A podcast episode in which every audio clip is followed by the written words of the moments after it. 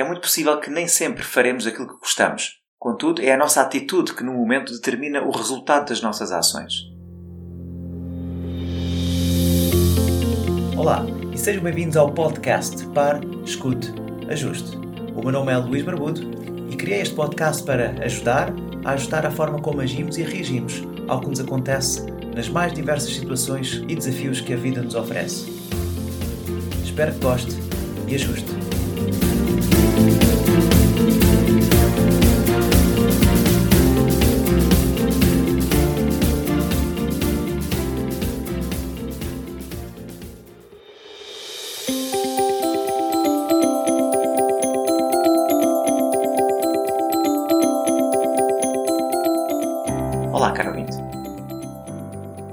Qual é a diferença entre desejo e vontade?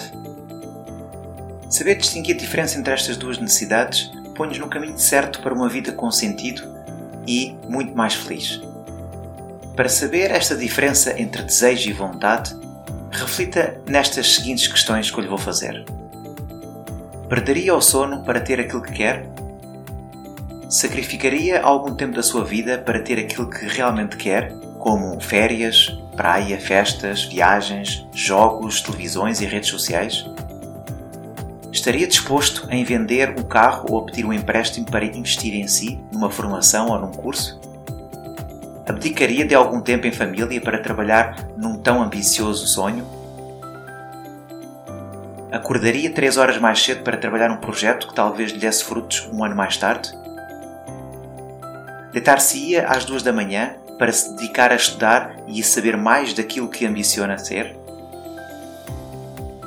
Faria horas extraordinárias, sem qualquer remuneração, só mesmo para aprender o que é resiliência? Sairia da cama no fim de semana à mesma hora que acorda em dias de semana para manter a disciplina diária? Estas e muitas outras perguntas são um bom ponto de partida para realmente testarmos o nosso querer. Se o que queremos é desejo ou se o que queremos é vontade. Se quer muito, certamente não hesitará em responder às perguntas que ainda agora lhe perguntei. Na hesitação há dúvidas, é apenas desejo. E não há mal nenhum em hesitar, ninguém é de ferro. Mas tem de saber se o que quer é exatamente desejo ou vontade. A vida testa-nos diariamente e, na dúvida do que quer, quando somos expostos à tentação de ir ver televisão ou de jogar um jogo ou até de ficar na cama um pouco mais tarde, estamos a dizer, por meio das nossas ações, que não queremos assim tanto, apenas desejamos. E ao que muito se diz, ficamos na zona de conforto. Eu tenho a certeza que haverá muitos outros fatores, mas este é com certeza um muito comum. E entre as pessoas bem-sucedidas na conquista dos seus objetivos, este é de certeza o dos mais importantes. Na prática, é isto que acontece.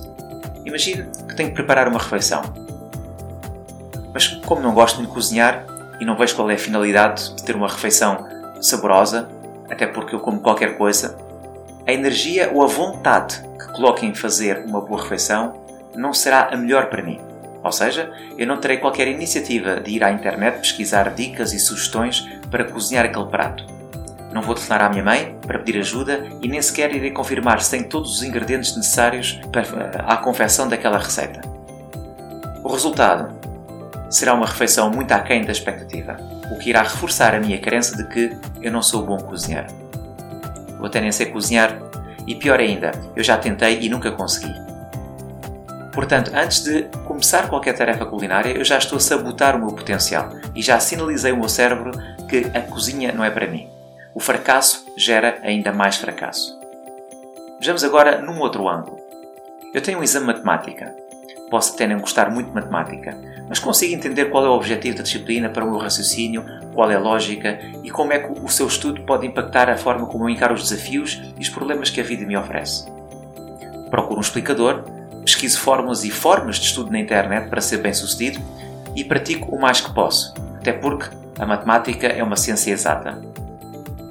Eu coloco toda a minha vontade energia e aos poucos fica mais fácil pratico, pratico, pratico, consigo resolver os cálculos com maior rapidez. Resultado: nota acima da média. O que irá reforçar a minha crença de que, se calhar, até gosto disto. eu até tenho jeito.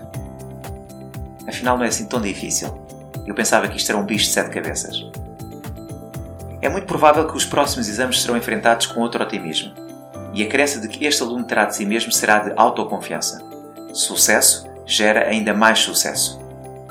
Assim, muito resumidamente, é muito possível que nem sempre faremos aquilo que gostamos. Contudo, é a nossa atitude que no momento determina o resultado das nossas ações.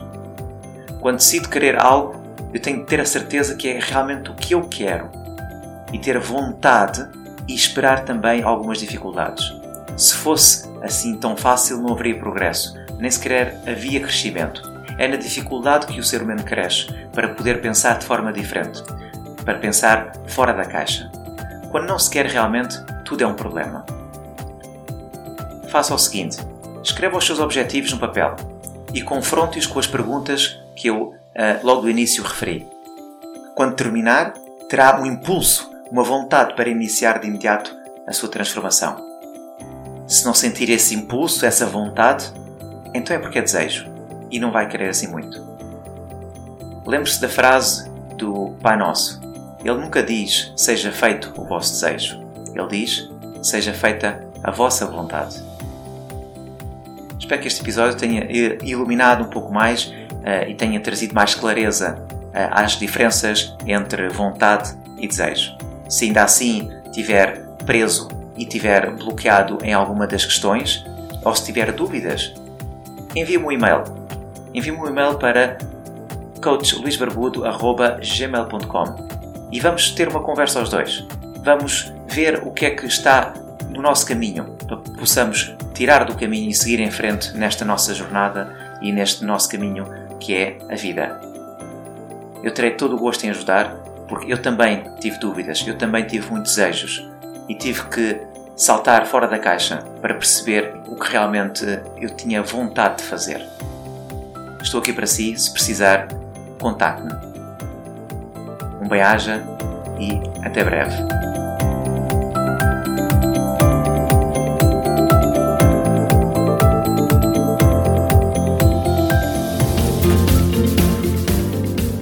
foi mais um episódio do podcast Pare, Escute, Ajuste. Espero que este conteúdo seja útil e uma mais-valia para o seu dia a dia, porque se vive melhor quando está bem. Então pare para sentir, escute o seu coração e ajuste a forma como reage ao que lhe acontece. O meu nome é Luís Barbudo e poderá encontrar mais ajustes em www.parescuteajuste.pt. Um bem-aja para si.